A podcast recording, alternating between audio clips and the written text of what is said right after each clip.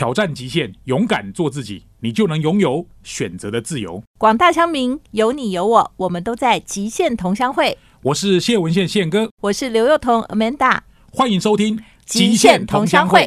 我是谢文宪宪哥。今天这一集的金句是：麦克风加上信念可以改变世界。我们邀请到两位非常杰出的职场工作者，一位是副教授，一位是企业负责人，来聊聊他们如何用麦克风加上信念改变这个世界。两个故事都非常的精彩，你一定要收听。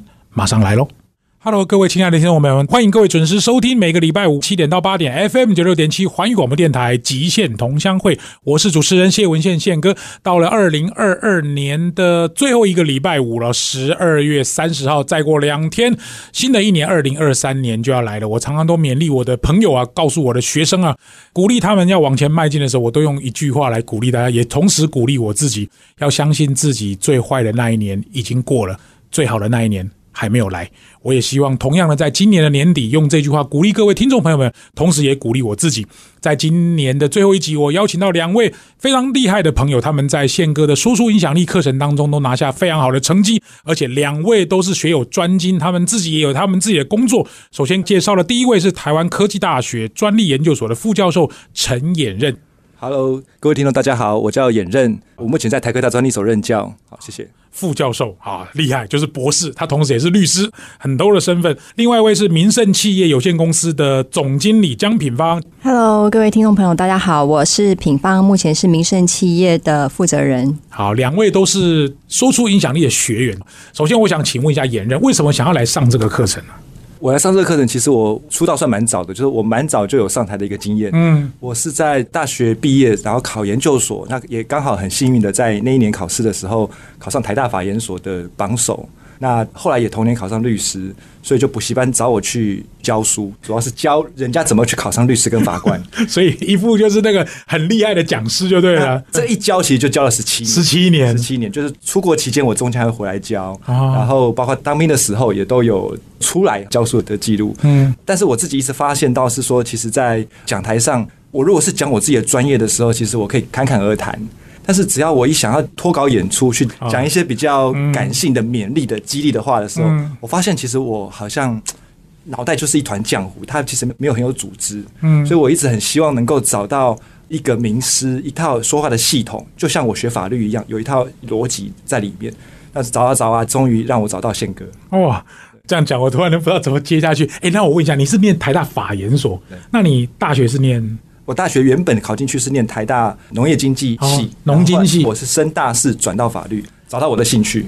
哦，农经跟法律其实差很多哎。一个是经济，一个是法律。哦，好，农经，然后法律，然后法研所，后来你硕士是在台大念，然后博士在德国念。我去了德国之后，再念一个硕士，念他的一个叫企业税法硕士，哦，所以你现在有律师的身份，还有两个硕士，一个台湾，一个德国，然后一个博士在德国。哇，哎、我也很好奇，就是我周边有很多这种，我都觉得你们怎么这么喜欢念书，然后这个到底是什么原因呢？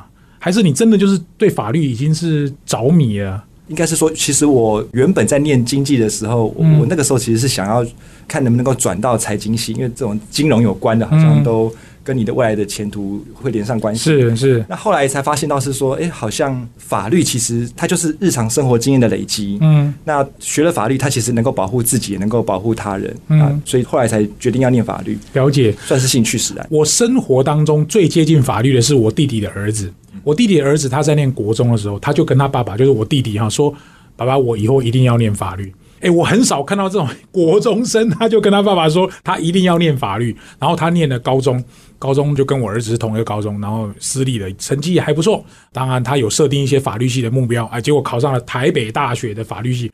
他那种就是几乎就是从国中时代他就立志要念法律。那你也是像这样的吗？我不是，我是一直到了升大四才找到法律的兴趣。那个 trigger 开关会是什么？我觉得是一个名师，因为我刚好是旁听到有一门法律系老师他开的民法概要，他发现说哇，其实法律不是那么的无聊枯燥，他其实是透过很多的案例哦来带领你去思考生活的一些问题。所以他讲的很活泼很。活泼，我觉得有时候你对于一个科目你会有兴趣，其实是你需要一位好的老师，他用很多的案例、很多的故事，来把一些冷冰冰的法条能够做很活跳跳的这个呈现。嗯，好，我们待会就来听听看，因为演任给我的感觉大概就是前面这段我很完整，就是他法律啊、财经啊，或者是这个税法啦、他很专业。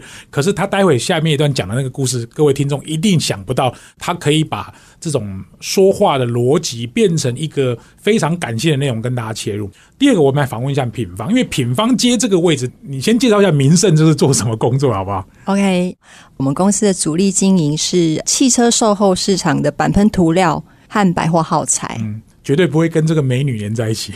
板喷涂所以，宪哥，你觉得我看起来是不是不太像是那种汽车这种补土啦、嗯喷亮了精油啊，然后沙子要把车子弄亮啊？嗯刚开始其实我蛮排斥的，因为我一直觉得说，哎、我好像比较适合卖胶原蛋白啊、保养品啊，呃我是把自己定位成这样子。嗯，对好，听众等一下会从第三段知道品方的故事。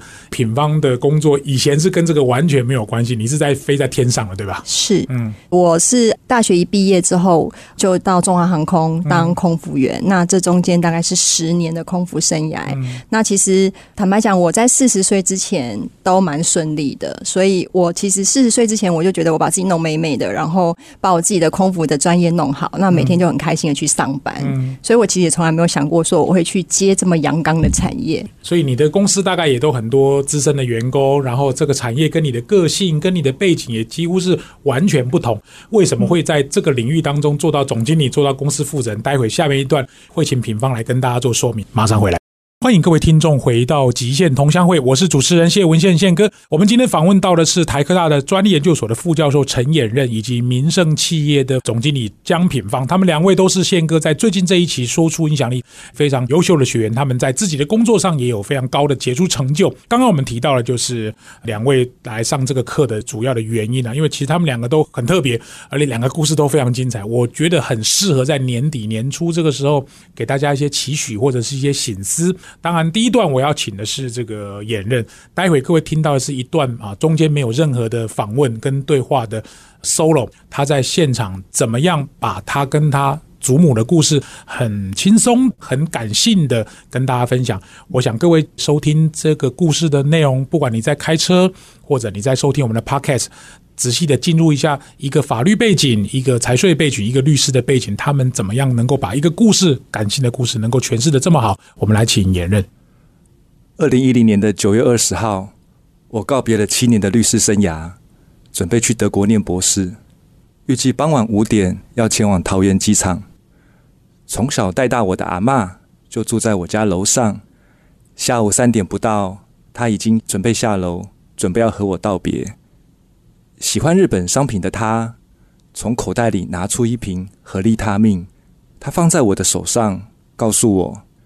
一个人伫外口若是忝，就食一粒，卖甲身体拍拍啊。当下我想我身强体壮，就随口对他说：“阿嬷，免啦，这我有啊。”我眼角的余光看到他落寞地又把那瓶合利他命悄悄地放回口袋里。我们祖孙俩聊啊聊啊，很快地墙上的时钟已经接近傍晚五点。阿嬷似乎还想再讲。但我很怕错过班机，就赶紧转身对他说：“阿嬷，好啊好啊，要维护啊，我要紧来去啊！”我的话都还没说完，只听见阿嬷突然烧香，哭得稀里哗啦。当下我倔强地没有回头，就赶紧转身下楼，脑袋里只在烦恼着该如何把两大箱行李拖去九千公里以外的德国。在飞往法兰克福的班机上。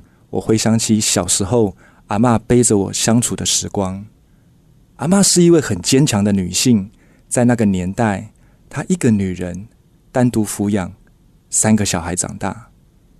我的阿公是一位日本海军，当年在厦门认识我阿嬷。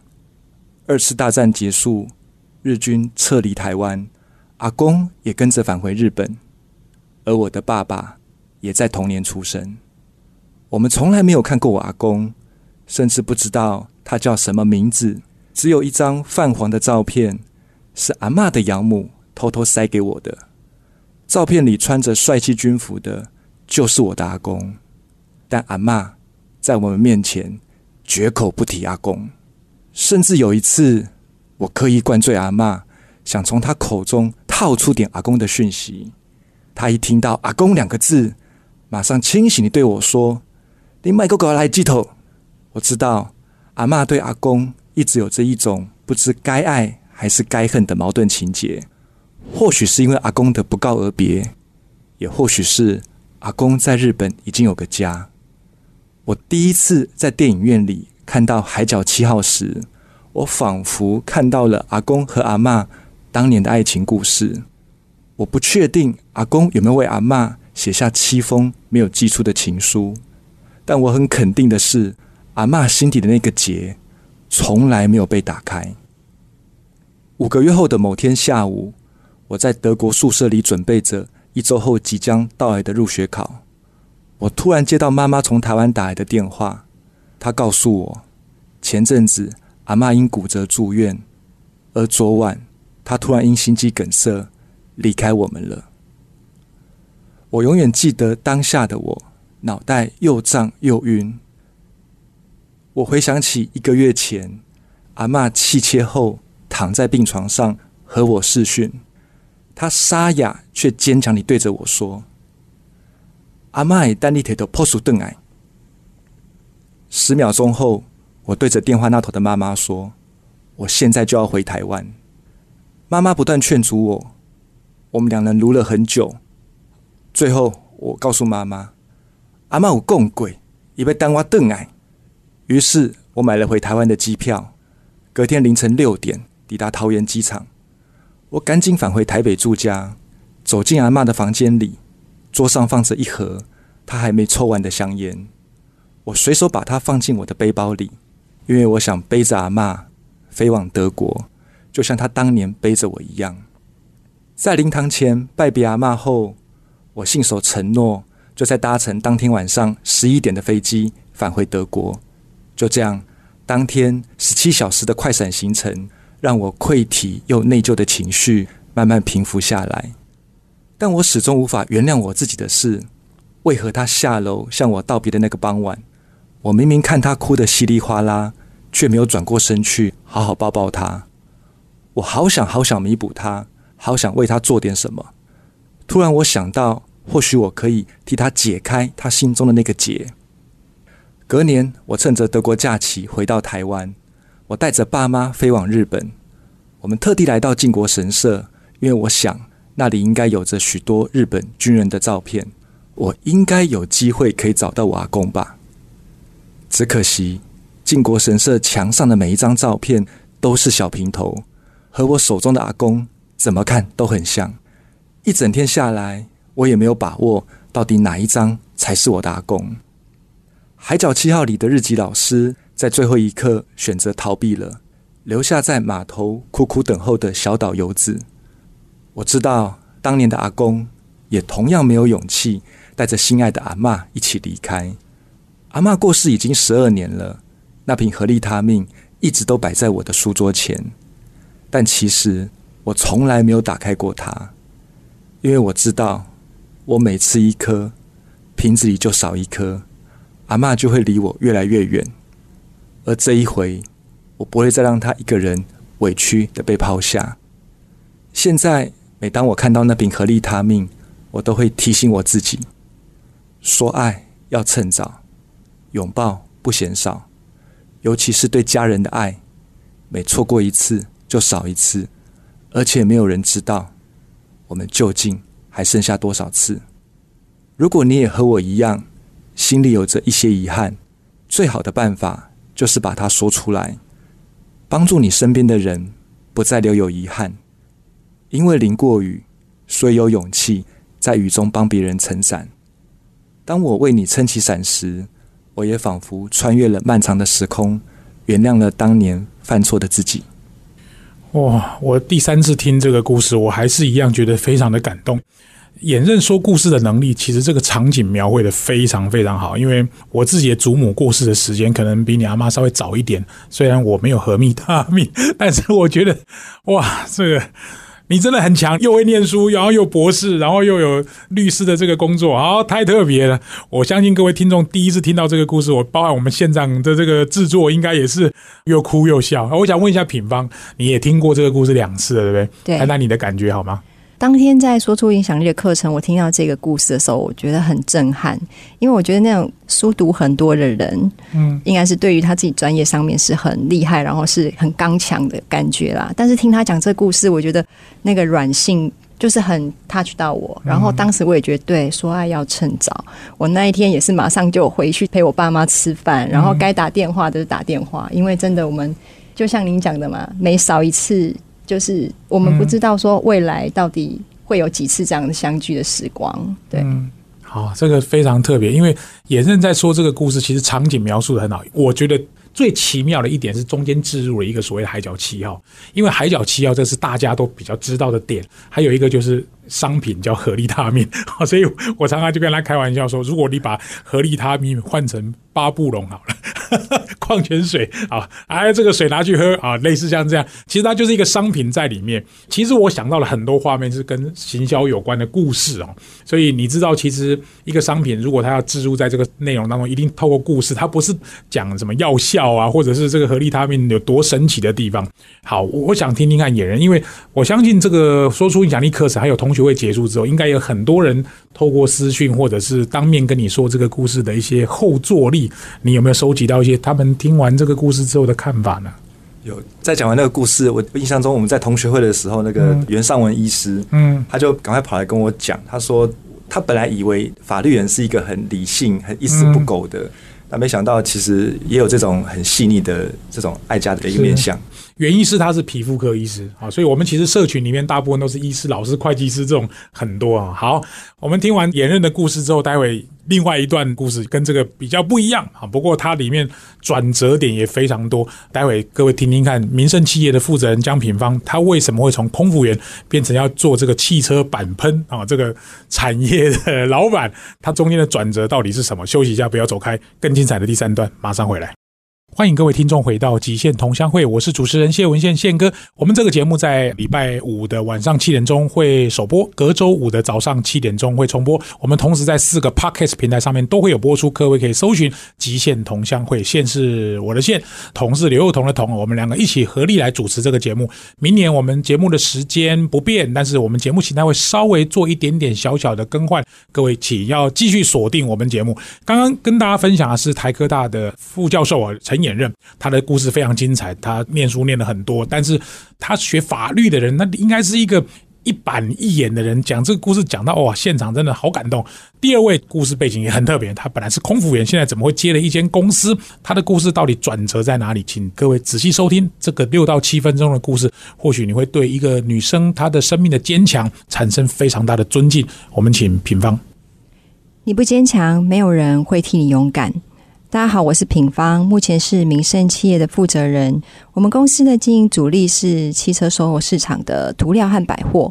我在四年前接班，然后这四年多来，我所经历的、体验的是完全不同我以往的工作模式和生活形态。二十三年前，我从学校一毕业就到中华航空服务。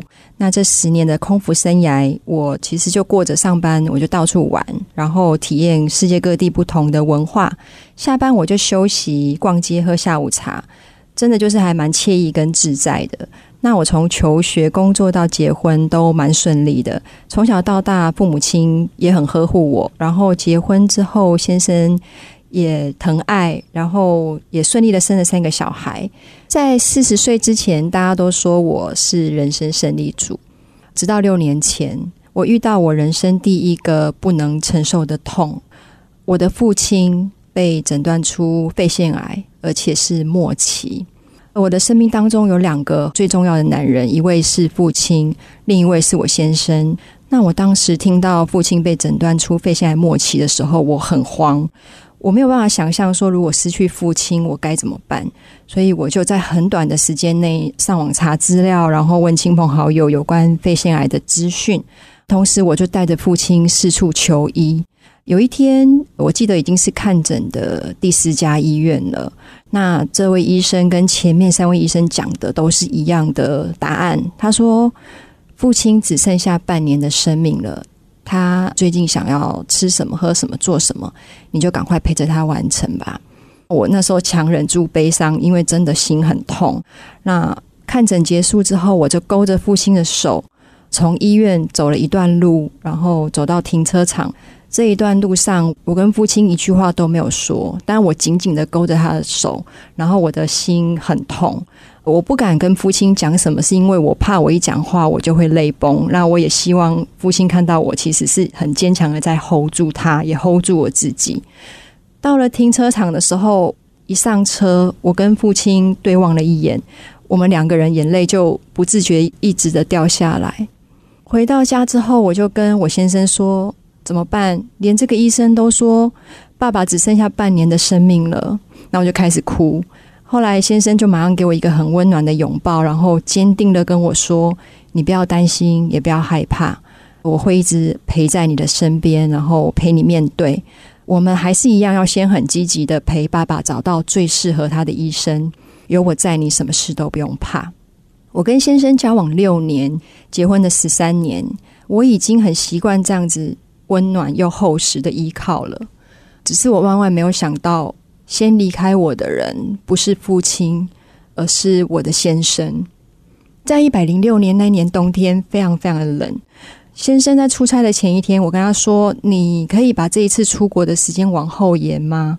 你从来没有回来不到五天，你紧接着又要出国，这样身体太累了，真的，我怕你会受不了。”先生回答我说：“这次有很重要的国际会议，对我们公司发展有很大的帮助，我一定得过去一趟。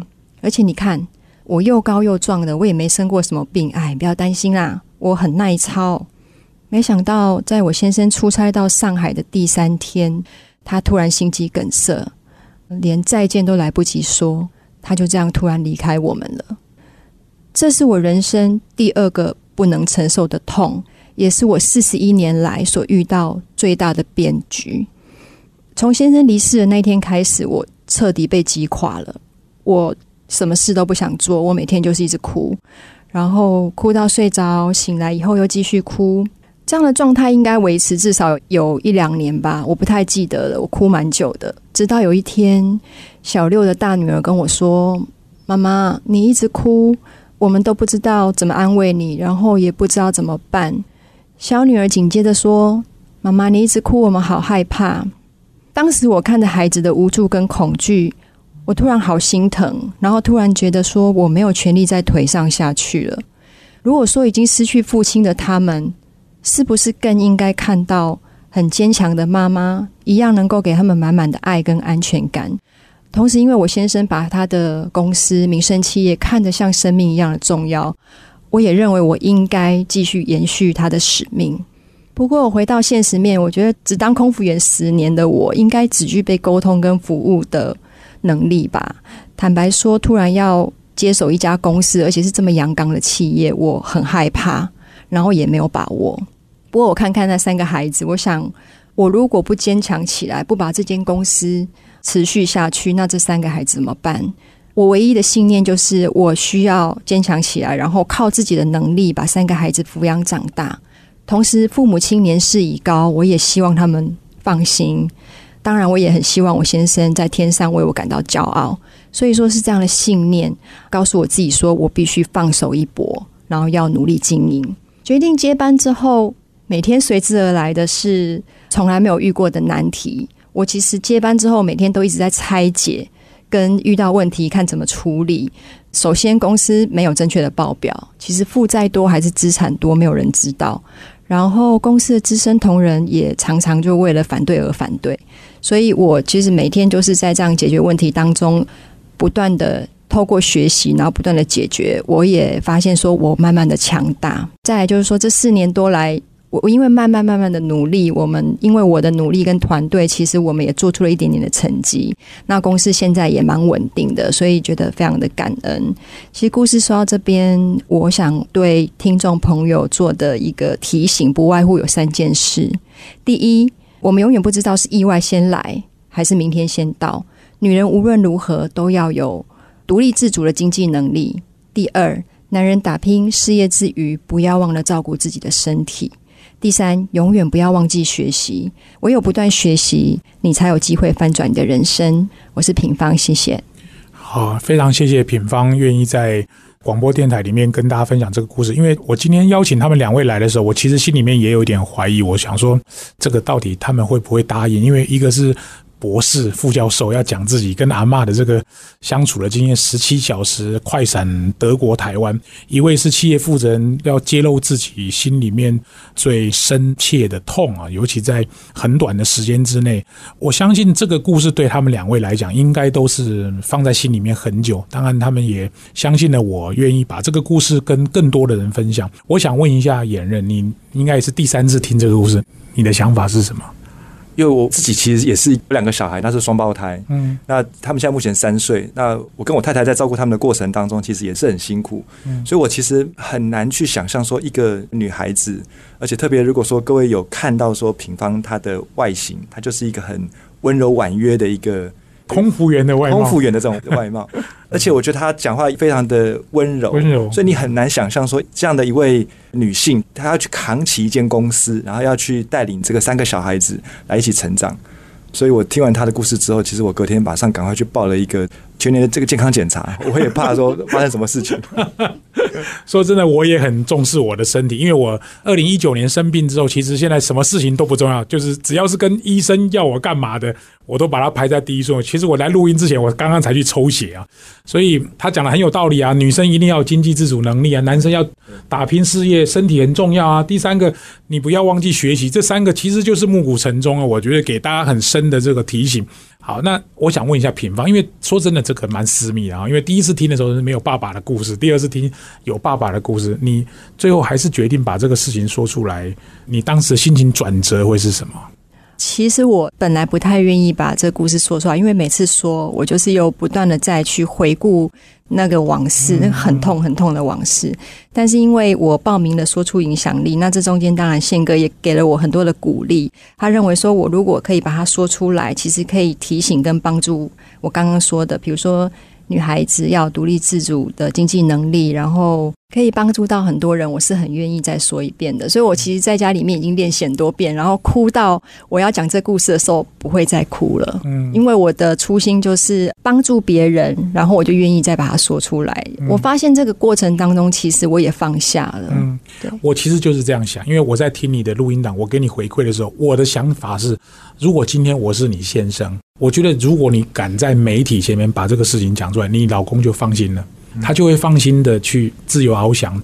这是我自己的感觉。因为就一个男性的角度来讲，他放不下的一定就是企业、老婆、小孩这三样，父母啊，大概就是这几样东西。如果你真的可以放下，我觉得你愿意说出来，这就是一个很大的挑战跟进步。因为你人生终究要往前看嘛，哈。所以我觉得你很勇敢啊。当然，我没办法体会你心里面到底过了哪些坎。我相信一定是很难过的，不过就像我常常跟很多朋友讲的，人生很多事情都能放下，除了筷子不能放下。好，在这个比较感性的故事背后，给大家稍微笑一下，休息一下，更精彩的第四段马上回来。欢迎各位回到极限同乡会，我是主持人谢文宪宪哥。今天访问到的是台科大的副教授陈衍任，以及民盛企业的负责人江品芳。他们两位刚刚在第二段、第三段都讲了非常精彩的故事。如果你们对他们的故事有任何的想跟他们聊的地方，可以在我们的官网或者在宪哥粉丝团留下私讯，我会帮你们转告给他们两位哦。我想问一下衍任，因为你的工作是在大学教书嘛，那这个演讲之后会有什么正面的启发，或者是你会去跟你的学生讲这个故事，还是你会把这个技巧应用在什么？地方，我想提给我的例子就是，其实上完宪哥的课之后，那刚好因缘际会有机会在一个超过四百个人的这个演讲场合去讲，那主要是代表财政部跟企业众信去谈一个跟国际税有关的一个议题。嗯嗯，那我其实刻意在那个演讲场合当中去运用了一些我们在演讲中的一些技巧。那我很意外的，其实，在演讲完后不到半小时。我手机收到一封信，那个信是 TSMC 来信。那他是说他对我的演讲 impress，他现场在吗？他在线上啊，在线上，因为他等四百个人，有一部分是在线上，有一部分在实体，他等于混合起来的四百个人的一个场合。那我收到他的信的时候，其实我蛮震惊的，因为他说希望能够再做一些会后的一些互动。哇塞，对，所以我觉得其实演讲也好，写作也好，它都是一种一个人的一个核心的能力，就是表达了，广义的表达。对专业其实都可以再培养，但是怎么去包装你的那些专业，其实是需要好的演讲表达，甚至教学这个技巧。嗯嗯，对，那另外是说，我在这次上完课之后，其实我会刻意的去观察每一个优秀的演讲者他的一些演讲的过程，我会去拆解他的一些步骤跟技巧。嗯那我觉得就觉察每一个优点。人家说觉察是通往开悟的一个必经之路，所以我觉得其实这是很好的一个过程。嗯，很好，就像我访问过职棒的投手，他说你去问素人，素人说哦那个投手投的不错，投的不错，很好很好，很快很快。你去问真正教练，他就会说他跟你讲他抬腿怎么样，摆手怎么样，出手怎么样，他就会跟你拆解，这跟学演讲的道理是很像的。我想问一下品方，因为你的工作可能跟他不一样，因为他常常会面对很多人嘛，那你呢？你会用在什么地方？我想要学演讲的技术，是因为我四年多前接班，那我一直都是上台会很紧张，然后没有逻辑架构，然后我也想要什么讲什么？对想要讲什么，然后我也有时候会发现下面人好像有点不耐烦，我 catch 不到他们的注意力。那我那时候就惊觉到说，哎，身为这个位置的人，你空有想法，你没有办法把它好好的说出来，其实很可惜。嗯，所以我觉得应该要。等于去练习这样的技术，然后我认为 CEO 在台上要能够充分的表达出信念跟正面影响力是一件很重要的事情，所以我就很幸运，终于报到了宪哥的说出影响力的最后一班，然后在当中也学到很多的技巧，包括宪哥的教导，我也刚好运用在我十月份的那个经销商联谊会，因为其实我接班这四年多来，市场上的消息都觉得说啊，这早伊那刚好都。撑不久啊，撑不久啊。那个他先生其实在这个市场上蛮呼风唤雨，然后这看起来这么柔弱，也不懂市场的一个女孩子怎么来接班。所以这当中，包括我去拜访市场，都有听到蛮多的抱怨跟怀疑，然后包括疫情也很多的抱怨，所以我就决定说我要办一个新品说明会，然后经销商联谊会，然后也请了讲师给他们带来一些很好的观念。那这中间我有一个短演说，大概三分钟。嗯，这个经销商联谊会结束之后，整个供应链对我们公司是给予非常高度的肯定。我觉得透过这一次的联谊会，跟我自己在台上短演说，应该是说让我去拜访的时候，其实客户在跟你对谈当中，你会很明显的发现说，在你有上台讲话之前，跟没有上台讲话之前，他们跟你讲话的那个态度，很明显，他们会觉得说，哎，你好像真的是。很认真想要经营，而且你是愿意把我们大家圈在一起，形成一个坚强供应链。我觉得那个态度是真的差很多，这是一个很正面的回馈。我听了你们两个这个，我都觉得好感动。有时候我们刚开始教这个，我们也不会知道说会有这个结果。好，我跟你说，以后你就跟人家讲说你是宪哥的学生，人家不敢轻视你了，因为你至少通过了这个难关之后，再怎么讲走出这个门，一定有一点程度跟实力。而且我坚信一件事情：麦克风加上信念可以改变世界。当然，前提是信念，就是你一定要有想法。如果你没有想法，只是想要学这些技巧，我说真的，技巧没什么好练的。讲穿了就是那几样而已。但我的工作就是把你们真正心中想说的东西，透过很多诱导的方法，或者是希望各位能够讲出来。我相信两位都会是非常棒的一个讲者。最后，我要用一句话来结束今天的内容，因为说实在，这个节目我做了十年啊，在今年做了一点点改变。我也希望各位听众喜欢这个节目的形态。明年我们可能会做一点点小小的调整，可能各位在收音机前面或者是在 p o c k e t 上比较少听到宪哥的声音，不过我还是会一直关注各位。那我每个礼拜五还是会跟大家见面啊，只是我们见面的次数会少一点。以后呢，会由刘幼彤主要来跟大家服务。各位如果听到我的声音，请记得一定要收听到今天访问到两位来宾。希望各位喜欢我们这天节目。最后用一句话来结束今年啊，就是二零二二最烂的一年已经过了，希望人生最好的那一年还没有来。我们永远都要对未来保持着希望。今天这节目到这边告一段落，谢谢各位的收听，我们下礼拜再见，拜拜。欢迎收听现场观点，我是节目主持人谢文宪宪哥。今天访问到两位非常优秀的职场工作者，他们分别是民生企业的负责人江品芳以及台科大的副教授陈衍任，两位都非常的精彩的故事跟大家在传递之后，我想最后用一句话来结束今天这一集的节目。这节节目，我想这句话应该你听了好几遍，就是你要相信人生最坏的那一年已经过了，最好的那一年还没有来。其实我会喜欢这句话的原因，是因为几年前我曾经在大大读书导读过这本书，这本书的书名叫做《最棒的一年》。打开这本书的第一句话就是这一句。说真的，其实这一句你仔细拆解它的内容，它其实就是一个鸡汤文。但实际上，每一年在过生活的时候，你都会有一些人生的愿望、憧憬、目标。但是在十二月底的时候，你总是会觉得啊，失望、失落，有哪些目标没有达成？说真的，今年。我在生命当中也可能度过了一些很难熬的日子，尤其是今年的二月份，我父亲过世，再加上五月份确诊，有很多的工作跟计划都不是这么尽如人意。下半年又变得非常的忙碌，又回到以前我全盛时期的工作生活。那我就一直用这样的方式来鼓励我自己。是啊，是真的有点鸡汤，但是我觉得鸡汤有时候还真的蛮有用。我常常告诉我自己，我的父母亲都已经离开了，我现在也没有什么东西好顾忌的。两个小孩也都大了，我自己生命到了这个转折点，应该是一个很黄金的时候。我不用再有一些借口，不用再有一些犹豫，我想做什么就赶快去做。中间我曾经耽误过的一些内容，或者是耽误过的一些石头，我几乎也都一个一个去搬开。所以我听完他们两个人故事之后，其实我都会用正面的启发来告诉我：是的，没有错。你想跟谁吃饭？你想跟谁说爱？你想拥抱谁？你想要做什么？人家不相信你可以做到的地方，你要做给他们看。你到底为谁而活着？如果有一天你的父亲、你的母亲或者你的另外一半离开了你，到天上去。你现在想想看，你做什么事情，他们会在天上微笑。如果你想到这件事情，你就往这个方向去做，就对了。我其实就是用这样的思考，这几年陪我度过了很多的难关。所以有时候夜深人静的时候，我也自己。虽然我常常用很多话语鼓励我周边的朋友、学生或者是一些读者，但是我自己有时候也是蛮脆弱。虽然我常常告诉大家 A 咖不需要激励，我自诩为 A 咖，其实自己也会有柔软的那一面。我也常常用这句话来鼓励自己。或许这句话在今年的最后一期的节目当中也可以鼓励到你，好吧？再让我说一遍，你要相信你自己。最坏的那一年已经过了，最好的那一年还没有来。今天这期节目到这边告一段落，谢谢各位的收听。我们下礼拜再见。